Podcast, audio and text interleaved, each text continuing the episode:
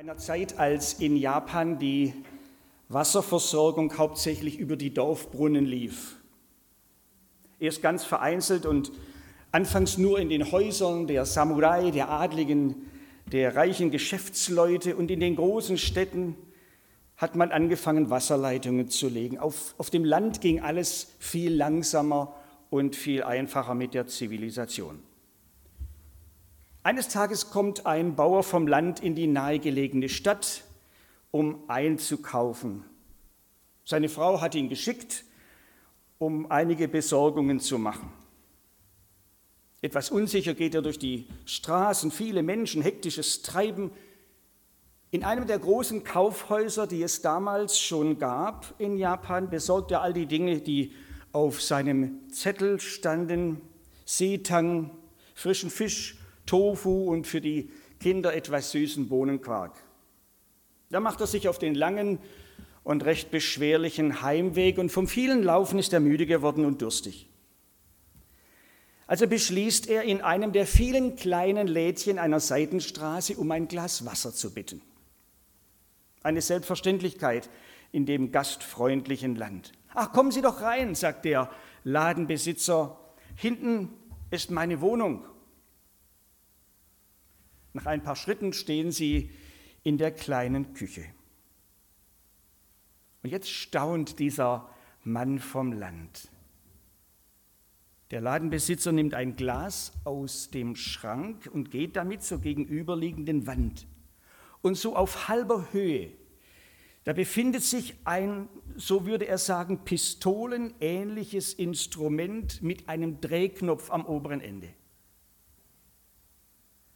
Der Hausherr dreht an diesem Knopf und dem Bauern verschlägt fast den Atem. Aus der vermeintlichen Pistole kommt Wasser. Zum ersten Mal in seinem Leben sieht dieser Landwirt einen Wasserhahn, ohne recht zu wissen, was das ist. Er sagt kein Wort. Mit einer peinlichen Frage könnte er das Gefühl seines Gegenübers verletzen oder ihn in Verlegenheit bringen. Und das tut man in Japan nicht. Er trinkt, bedankt sich höflich, verneigt sich mehrmals und geht. Aber Wahnsinn! Dieses Instrument, diese Pistole mit Drehknopf, aus der Wasser kommt, da hat ihn fasziniert. Und halb benommen geht er durch die letzten Straßen Richtung Heimat. Die Gedanken kreisen immer noch um dieses Gerät. Und was sieht er? Im Schaufenster vor ihm, kurz vor dem Ortsausgang, liegt so ein Ding. Das ist Fügung des Schicksals. Also sein Entschluss ist gefasst, rein in den Laden, geben Sie Mitte zwei von dem und zeigt auf den Wasserhahn. Ja, gerne. Er bezahlt und geht und strahlt und wie er strahlt. Ah, da, da wird meine Frau Augen machen, dafür wird sie mich lieben. In dem Moment war er wohl der glücklichste Mann in Japan. Den weiten Weg bis zu seinem heimatlichen Hof empfindet er gar nicht mehr so weit. Ja, und seine Frau staunt auch nicht schlecht, als ihr Gatte trotz des weiten und mühevollen Weges mit Siegerlaune durch das Hoftor marschiert. Frau, du wirst staunen, was ich dir heute mitgebracht habe. Er lässt den Einkaufsbeutel im Hauseingang stehen, geht schnellen Schrittes in die Werkstatt holt das nötige Werkzeug und begibt sich geradewegs in die Küche. Vorsichtig, so ungefähr auf halber Höhe macht er ein kleines Loch. Seine Frau wundert sich, sagt aber nichts, wie sich das gehört in Japan. So, das wär's. Er nimmt einen der beiden Wasserhähne aus seiner Tasche, steckt ihn gefühlvoll in das vorbereitete Loch. So ungefähr sah es aus. Jetzt, Frau, aufgepasst, das ist ein Wunderding. Langsam dreht er am Knopf. Nichts passiert. Noch ein bisschen.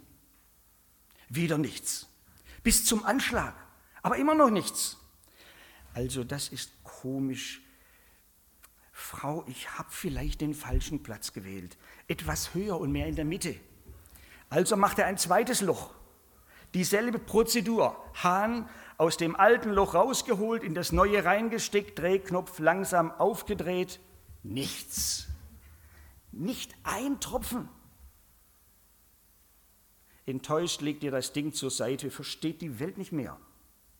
Nur schade um das viele Geld.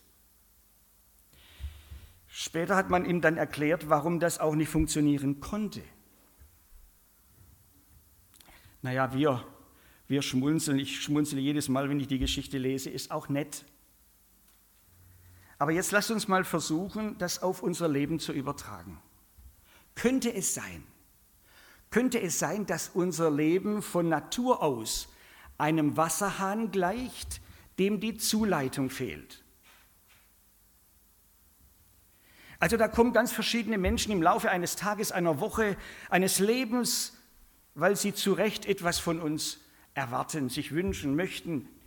Der Ehepartner, die Kinder, die Eltern, der Nachbar, der Freund, die Kollegin, der Bruder, die Schwester, manchmal auch der Pastor. Und so mancher versucht dann bei uns, also ich nehme jetzt dieses Bild, versucht bei uns im Bild gesprochen aufzudrehen, sich was holen, was er gerade so nötig braucht ein freundliches Wort oder einfach nur ein offenes Ohr, ein bisschen Zuwendung oder ehrliche Anerkennung, ein wenig Verständnis, einen guten Rat, eine Umarmung, Zeit für ein Gespräch, ein bisschen Trost, Ermutigung, Liebe. Und was bekommt er? Was bekommt sie? Wie oft dreht jemand bei uns umsonst? Wir können nichts geben, selbst wenn wir wollten, weil wir selber nichts haben. Einer unserer Pastoren in Japan hat diese Geschichte mal in der Kinderstunde erzählt und dann die Kinder gefragt, so, wer weiß, warum kam nichts raus? Ein Moment Stille, dann meldet sich einer, ich weiß, weil der Wasserhahn nicht ans Abwasser angeschlossen war. Ja, gibt's auch falsch angeschlossen, falsch montiert, falsch verbunden. Kein, kein Wunder, wenn da nichts Gutes bei rauskommt. Statt klares, frisches Wasser fließt dann eine stinkige, dreckige Brühe, von der es dem anderen eher schlecht wird. Statt einem guten Rat gibt es vielleicht eine mürrische, vielleicht sogar eine zynische Antwort. Statt einem anerkennenden Wort eine verletzende Bemerkung, statt einer liebevollen Umarmung eine kalte Schulter. Seht ihr, diese Begebenheit aus Japan hat mir etwas sehr, sehr Wichtiges deutlich gemacht, auch für mein Leben. Es hängt letztlich in unserem Leben alles daran, ob und wo wir unser Leben angeschlossen haben. Woher wir unsere Kräfte, unsere Energien, unsere Lebensfreude, unseren Lebenssinn beziehen. Unser Leben entscheidet sich gerade nicht an dem, was wir haben oder was wir darstellen, nicht an äußeren Dingen, nicht an Besitz, Begabung, Stellung oder Gesundheit. Unser Leben entscheidet sich am Zufluss. Wesentlich bei einem Wasserhahn ist doch nicht so sehr die Form oder die Farbe, das Material, die äußere Erscheinungsweise. Ob Gusseisen, Leichtmetall, Gold oder Platin ist doch letztlich wurscht. Er ist doch nicht zur Dekoration, zur Zierde oder gar zum Angeben da. Wichtig ist doch eigentlich nur, ob und wenn ja, was aus diesem Wasserhahn rauskommt. Wichtig ist doch letztlich nur, ob dieser Wasserhahn Kontakt hat mit der Frischwasserzuleitung. Also nochmal, Woher beziehe ich meine Energien, meine Kraft, meine Lebensfreude, mein Glück, mein Frieden? Woher? Woraus lebe ich? Ob mein Leben gelingt, ob es von Freude erfüllt, von Gelassenheit bestimmt, von Hoffnung getragen, von Liebe übersprudelt, das hängt doch entscheidend davon ab, ob ich angeschlossen bin an die Quelle des Lebens, an Gott, den Schöpfer, den Erhalter meines Lebens. und ob das, was er mir schenken möchte, so frei und so ungehindert in mein Leben fließen kann, dass ich dann nicht nur für mich selbst genug habe, sondern dass andere auch davon profitieren, weil dieses gute Wasser durchgeht auch zu denen in meiner Umgebung und sie Gutes abbekommen. Das sind wir am heutigen Predigtext. Johannes schildert uns hier eine äußerst eindrückliche Begebenheit aus dem Leben von Jesus. Ich erzähle das. Nachher. Ein Wort, das mich sehr nachdenklich gemacht hat und mich selbst immer wieder in Frage stellt. Also, es war Feststimmung in, im Tempelgelände von Jerusalem. Aus dem ganzen Land strömten die Menschen in die Stadt. Reisebusse voller Touristen kamen angerollt Sonderzüge der israelitischen Bundesbahn mussten eingesetzt werden. Autokolonnen wälzen sich im Schneckentempo Richtung Stadtmitte. Und dort sind alle Straßen verstopft. In den Fußgängerzonen drängen sich die Menschen überall. An der Straße sind Verkaufsstände aufgebaut. Händler bieten ihre Waren an. Essbuden an allen Straßenecken. Es riecht nach Currywurst und gebratenen Hähndeln. Der Duft von gerösteten Mandeln und Glühwein liegt in der Luft. Überall sieht man Menschen, die fröhlich sind, die singen und tanzen und einfach feiern und dazu ja auch viel Grund haben. Es ist Erntedankfest in Israel. Getreide, Obst und dann zum Schluss die Trauben. Alles ist geerntet, alles ist eingelagert und dann wird gefeiert. Sieben Tage lang wird da gefeiert. Wahnsinn. Und an jedem dieser sieben Tage bildet eine besondere religiöse Zeremonie den absoluten Höhepunkt. Unter den faszinierten Blicken der Festpilger begibt sich der oberste Priester die vielen Stufen hinunter zum Teich Siloa. Und dort unten füllt er seinen mitgebrachten goldenen Krug mit Wasser kommt langsam die Treppen wieder hoch und macht sich in feierlicher Prozession auf zum Tempel. Er schreitet die paar Meter zum Tempel und leert seinen Krug unter dem Jubel des Volkes und den Klängen der Tempelmusik in die am Altar angebrachten Schalen aus. Und heute, heute ist der letzte, der siebte Tag. Heute ist die Sache ganz besonders feierlich und die Zeremonie länger als sonst. Deshalb haben sich auch so viele Leute versammelt. Ohne Abstand, ohne Masken. Damals. Also sie wollen alle dabei sein, wollen mit ihren Augen den hohen Priester begleiten und etwas von der Würde und von dem Glanz dieses Augenblicks mitbekommen. Und da geschieht's. Mittendrin, urplötzlich. Das, das hatte keiner auf dem Schirm. Keiner hatte etwas, hatte damit gerechnet. Keiner hatte sich auf sowas eingestellt. Ganz langsam tritt er aus der Menge heraus. Alle sehen ihn, alle kennen ihn und alle halten jetzt den Atem an. Jesus von Nazareth. Und was kommt jetzt? Eine unerträgliche Spannung, eine Stecknadel hätte man fast fallen hören können. Da steht er. Da steht er, Jesus. Und vor ihm diese bunt zusammengewürfelte Schar von Leuten, Männer, Frauen, Kinder, junge und alte, einfache Bauern und wohlhabende Bürger, Leute aus Jerusalem und viele, viele Pilger aus den Provinzen. Alle Augen sind auf ihn gerichtet.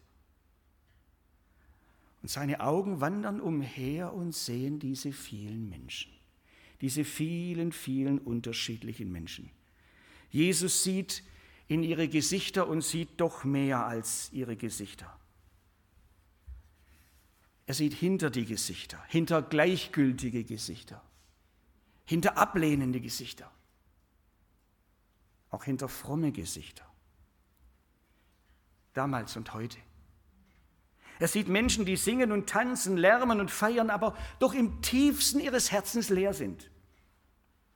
Ausgetrocknet, ausgebrannt, mit einem ungestillten Durst nach echtem, lohnenswertem Leben, mit einer ungestillten Sehnsucht nach echter, bleibender Freude, nach einem etwas, das ihr Herz endgültig zufriedenstellt.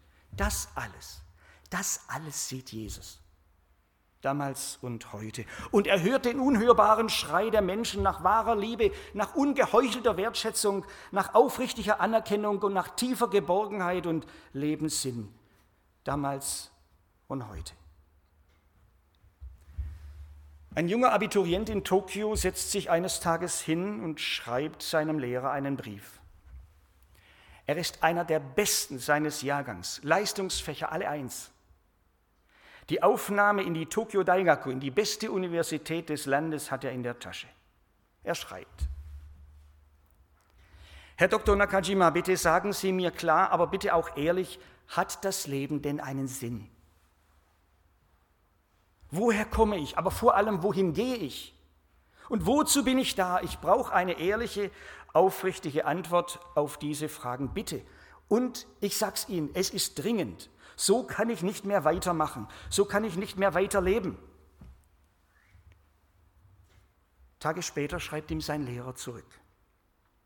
Lieber Taro, es hat viele berühmte und große Leute gegeben, die sich mit diesen Fragen beschäftigt haben, aber niemand hat bis heute eine Antwort gefunden.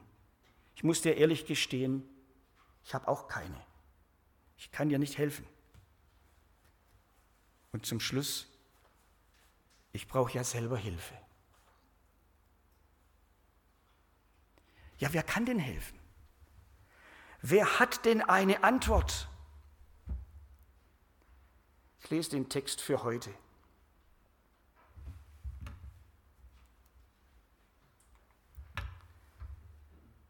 Da trat Jesus, am letzten Tag, am höchsten des Festes, trat Jesus vor die Menschenmenge und rief, wer dürstet, der komme zu mir und trinke.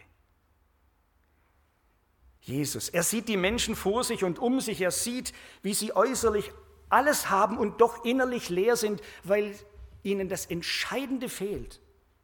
Er sieht, wie die Menschen in ihrer Gier nach Leben wie ein ausgetrockneter, offener Schlund alles in sich hineinschlürfen, was sie kriegen können, nur dass dieser Durst gestillt wird.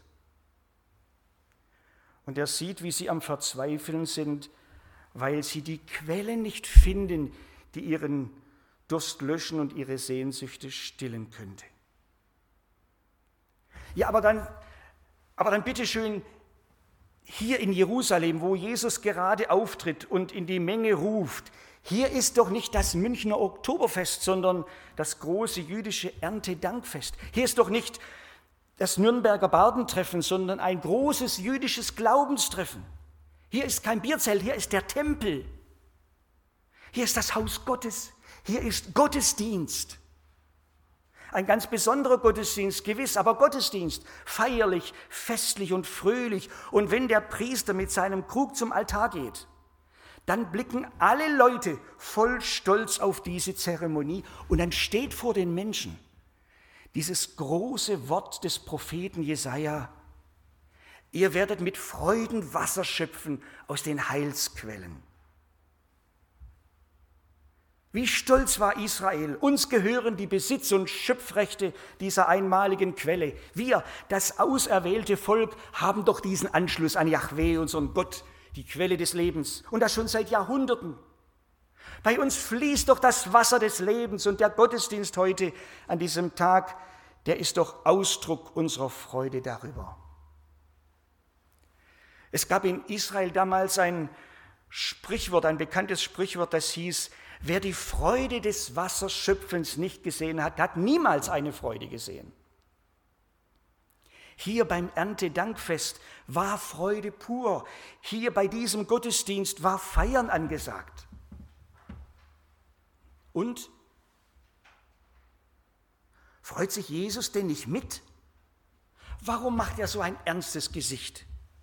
Und warum ruft er denn so fast störend in diese schöne Zeremonie, stört sie, stört diese tolle Stimmung, wer zu mir kommt? Da geht doch die ganze feierliche Atmosphäre kaputt. Warum macht er das nur? Und was meint er denn überhaupt damit?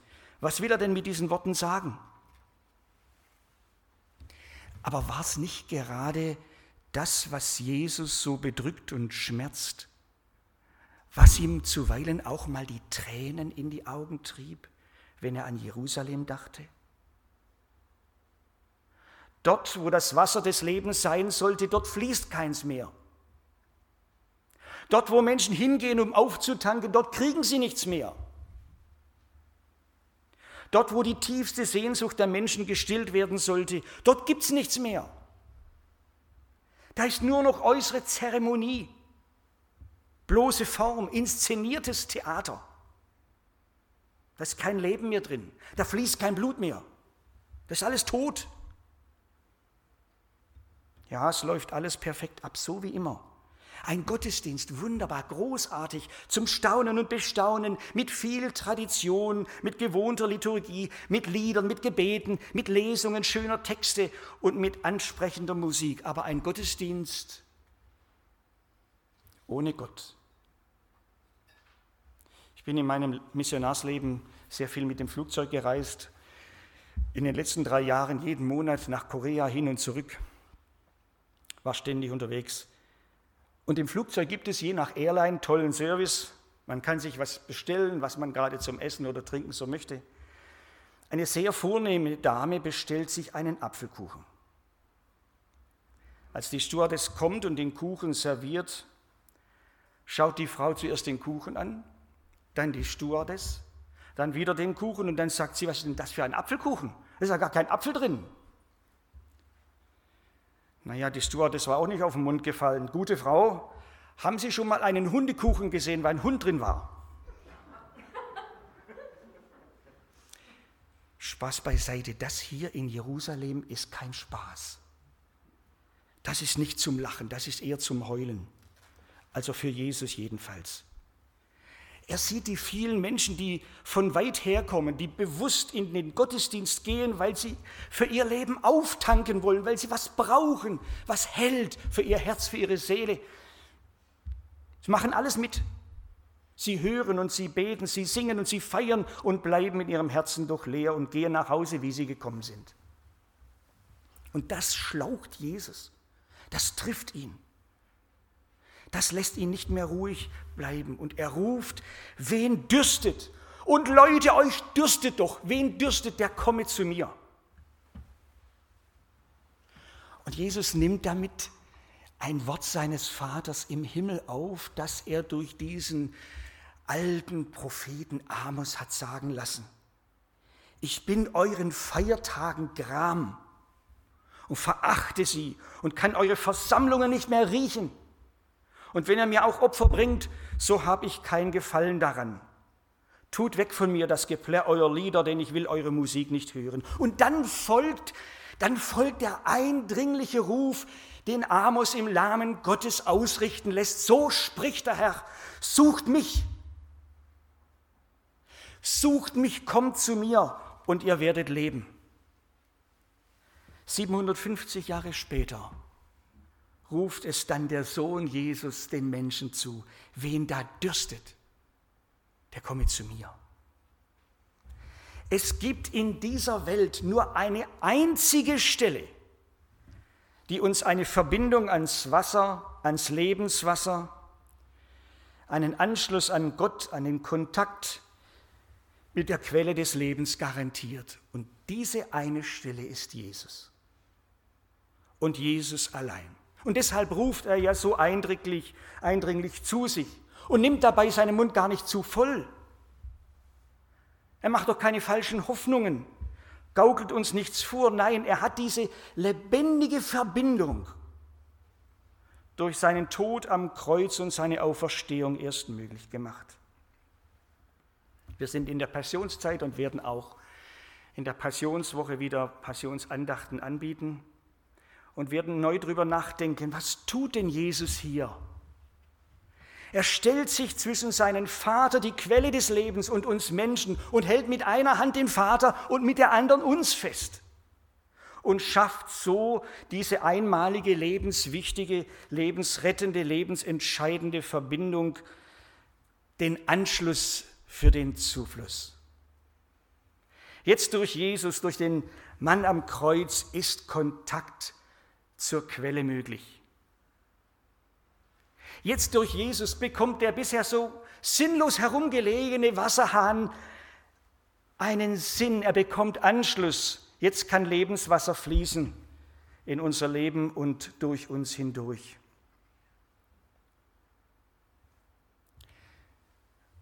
Bleibt, wenn ich an uns denke, eine letzte Frage, die mir aber sehr wichtig ist, gerade auf dem Hintergrund dieses Textes. Kann man hier, kann man hier in unserer Gemeinde, in unseren Gottesdiensten dieses Lebenswasser finden? Können Menschen, die mit einem suchenden Herzen zu uns in die Gemeinde kommen, können sie bei uns dieses Lebenswasser finden? Können Menschen in unseren Veranstaltungen Kontakt zur Quelle des Lebens bekommen? Oder anders gefragt, bekommen Menschen bei uns am tiefsten das, was sie brauchen? Was sie dringend brauchen, was sie lebenswichtig brauchen? Bekommen sie das hier? Wird ihr Sinn hier gestillt? Auch wenn sie vielleicht gar nicht wissen, was dieser Sinn sein könnte.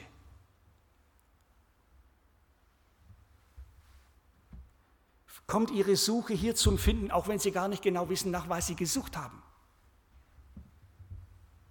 Bekommen sie bei uns die Chance zum Anschluss, auch wenn sie bisher, wenn ihnen bisher Jesus völlig fremd war? Sie bekommen es nur dann, wenn wir alle miteinander davon überzeugt sind, dass uns das nur Jesus Christus geben kann. Sie bekommen es nur dann, wenn wir alle miteinander von Herzen glauben, dass in keinem anderen, nirgendwo sonst in dieser Welt das Heil, Rettung aus Sünde und Verlorenheit, Hoffnung, eine Tür zum Himmel ist als im Namen von Jesus. Sie bekommen nur, was sie dringend brauchen, wenn wir alle miteinander darauf acht haben, dass Jesus Christus, der gekreuzigte und auferstandene, das Zentrum all unserer Gemeindearbeit bleibt. Und wenn wir der Versuchung widerstehen, nach anderen Quellen Ausschau zu halten und von noch so verlockend aussehenden Zisternen zu trinken. Gott bewahre uns davor, dass, uns, dass er uns mal das vorhalten muss, was er seinem Volk gesagt hat. Mich, die lebendige Quelle, verlassen sie und machen sich Zisternen, die doch rissig sind und kein Wasser geben. Davor bewahre uns Gott. Auch vor frommen Zisternen. Und seien sie noch so bunt angestrichen. Vor ein paar Jahren starb einer der ganz Großen im Reich Gottes, Pfarrer Rolf Schäffbuch war Dekan in Baden-Württemberg, war später Prälat, war Mitglied der EKD-Synode, verantwortlich in vielen nationalen und internationalen Gremien, war hoch angesehen, bei, im In- und Ausland geschätzt von Theologen und einfachen Christenmenschen. Dabei lag ihm überhaupt nichts am Ansehen, an Ehre und an Titeln. Er hatte bei allem, was er tat, und was er redete und was er schrieb und hat einiges geschrieben, im Grunde nur ein einziges Anliegen. Er wollte Jesus groß machen. Er wollte Jesus wieder in den Fokus bringen. Er wollte Jesus wieder in die Mitte allen christlichen Denkens und Redens bringen. Jesus Christus ist und bleibt die Hauptsache des christlichen Glaubens. Mit diesem Satz hat er uns jedenfalls, und das ist so typisch für ihn, noch kurz vor seinem Tod an diese wichtige biblische reformatorische Erkenntnis erinnert. Jesus und er allein. Das war seine Botschaft, das war sein Thema, das war sein Leben. Das habe ich von ihm gelernt und ich bin ihm ewig dankbar dafür. Und ich möchte mir das neu sagen lassen. In einer Zeit, gerade in einer Zeit, in der wir erneut in der Gefahr stehen, diese Wahrheit zu vergessen oder noch schlimmer, sie zu verleugnen. Also die einen sagen, Mal, es genügt doch voll auf, wenn wir von Gott reden. Das würde dann auch die Muslime nicht erschrecken und schon gar nicht verärgern. Es gilt selbst bei kirchlichen Würdenträgern als tolerante Rücksichtsnahme, wenn man den Namen Jesus unterschlägt und dafür ganz fromm von, von Religiosität von Spiritualität, von seelischem Wohlbefinden redet, von bleibenden Werten und der Gerechtigkeit und Frieden für alle Menschen und der Bewahrung der Schöpfung, ist alles wichtig. Andere Leute, auch ganz fromme Leute, sagen, also wenn wir Gemeindearbeit machen, dann muss bitte der Mensch im Mittelpunkt stehen. Im Mittelpunkt all das, was wir tun. Seine Wünsche und Bedürfnisse, seine Fragen und Probleme, seine körperlichen und seelischen Defizite. Wichtig ist, was ein Mensch erlebt, wenn er kommt. Erfahrungen, außerordentliche Erlebnisse stehen im Mittelpunkt, besondere Gaben, spektakuläre Heilungen, außerordentliche Wunder rücken ins Zentrum. Wenn es dem Menschen gut geht, höre ich, dann geht es der Gemeinde gut. Und darauf müssen wir bei unserer Arbeit achten. Wenn, die Leute, wenn Leute kommen sollen, dann müssen wir ihnen geben, was sie wollen. Und wenn die Leute bekommen, was sie wollen, dann strömen sie auch. Es ist doch nicht nur unsere Gesellschaft, die auf Wellness- und Wohlfühlangebote steht. Es sind doch, und man verzeihe mir diese deutliche Sprache, es sind doch auch nicht wenige unserer christlichen Gemeinden, die zum Teil jedenfalls in der Versuchung stehen, auf dieser Welle mitzuschwimmen. Wohlfühlen soll man sich auch und gerade im Gottesdienst. Man will gestreichelt werden und nicht auf die Füße getreten bekommen. Die Predigt soll gut tun, nicht wehtun. Sie soll bestätigen und nicht in Frage stellen. Sie soll beruhigen, nicht beunruhigen. Und es scheint mir heute eine der größten Versuchungen für uns Pastoren und Prediger zu sein, das zu predigen, was die Leute hören wollen, anstatt das zu sagen, was Gott will, dass sie hören sollen. Das ist eine Versuchung, das von der Kanzel weiterzugeben, was beim heutigen Menschen ankommt, als zu predigen, was Gott will, dass bei ihm ankommen soll. Und Gott will, dass wir klar und deutlich sagen, wie ein Mensch ewiges Leben bekommt, wie er gerettet werden kann, wie er Verbindung bekommt zur Quelle des Lebens, zu Jesus Christus. Und nur durch ihn und durch nichts anderes. Originalton Bibel, Wer den Sohn Gottes hat, wer Jesus Christus hat, der hat das Leben. Wer den Sohn nicht hat, hat auch das Leben nicht. Und das zählt. Das alleine zählt letztlich. Deshalb will ich mir von meinem verehrten Lehrer heute wieder neu sagen lassen, Jesus Christus muss in die Mitte in die Mitte unseres Denkens und Redens, unseres Lebens und Glaubens und eben auch in die Mitte all dessen, was wir als christliche Gemeinde in Nürnberg tun. Er muss in die Mitte und er muss dort bleiben, egal was Menschen von uns erwarten, egal was in christlichen Kreisen gerade in ist, egal was andere für vorrangig halten. Jesus Christus muss in die Mitte und er muss dort bleiben. Und das, das wünsche ich von Herzen für meine Schonen dass sie das auszeichnet. Warum? Dann werden Menschen hier bei uns, bei all den Grenzen, die wir haben, bei unserer Unvollkommenheit und ihr kennt uns und euch und wir wissen das alles. Aber wenn das so ist, dann werden Menschen hier das Leben finden, dann werden Menschen hier Jesus finden. Und das zählt, das zählt im Leben und im Sterben. Ich bete.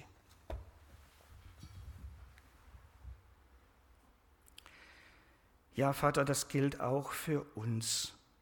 Die Bitte um Bewahrung, dass wir nicht vor lauter Faszination, wenn wir auf andere blicken oder wenn wir Wünsche hören, dass wir den Mittelpunkt verschieben. Dass wir plötzlich nicht mehr klar wissen, warum wir christliche Gemeinde sind. Ich bitte dich von Herzen, erinnere uns, wenn wir in der Gefahr stehen, von dieser Mitte abzuweichen und schenk das Menschen hier bei uns, die Kleinen, die Leute im Studie-EC, in der Bibelstunde, im Gottesdienst, was auch immer, dass Menschen die vielleicht schon lange am Suchen sind und gar nicht ganz genau wissen, was sie suchen und wo sie suchen sollen, dass sie hier zum Finden kommen, Jesus entdecken für ihr Leben, Anschluss an die Quelle allen Lebens bekommen. Das schenke du in deiner Güte und Barmherzigkeit. Amen. Wir hören ein Lied.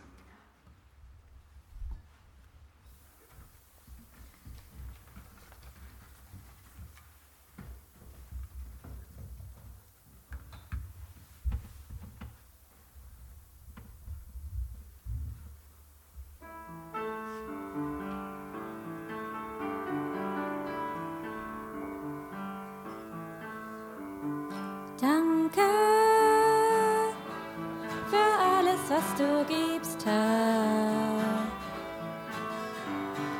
Danke, dass du uns reich beschenkst. Danke,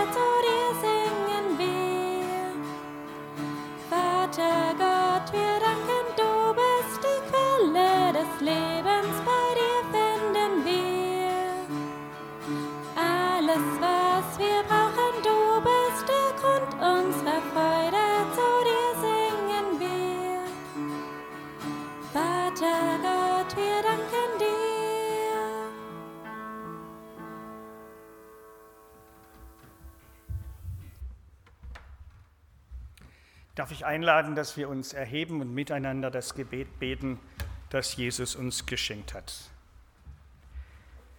Vater unser im Himmel, geheiligt werde dein Name, dein Reich komme, dein Wille geschehe, wie im Himmel, so auf Erden. Unser tägliches Brot gib uns heute und vergib uns unsere Schuld, wie auch wir vergeben unseren Schuldigern. Und führe uns nicht in Versuchung, sondern erlöse uns von dem Bösen. Denn dein ist das Reich und die Kraft und die Herrlichkeit in Ewigkeit. Amen. Und jetzt geht in diese neue Woche in alle Herausforderungen, Erwartungen und Begegnungen mit dem Segen unseres Herrn. Der Herr segne dich und behüte dich. Der Herr lasse sein Angesicht leuchten über dir und sei dir gnädig. Der Herr hebe sein Angesicht über dich und gebe dir Frieden. So segne dich der gnädige und barmherzige Gott, der Vater, der Sohn und der Heilige Geist. Amen.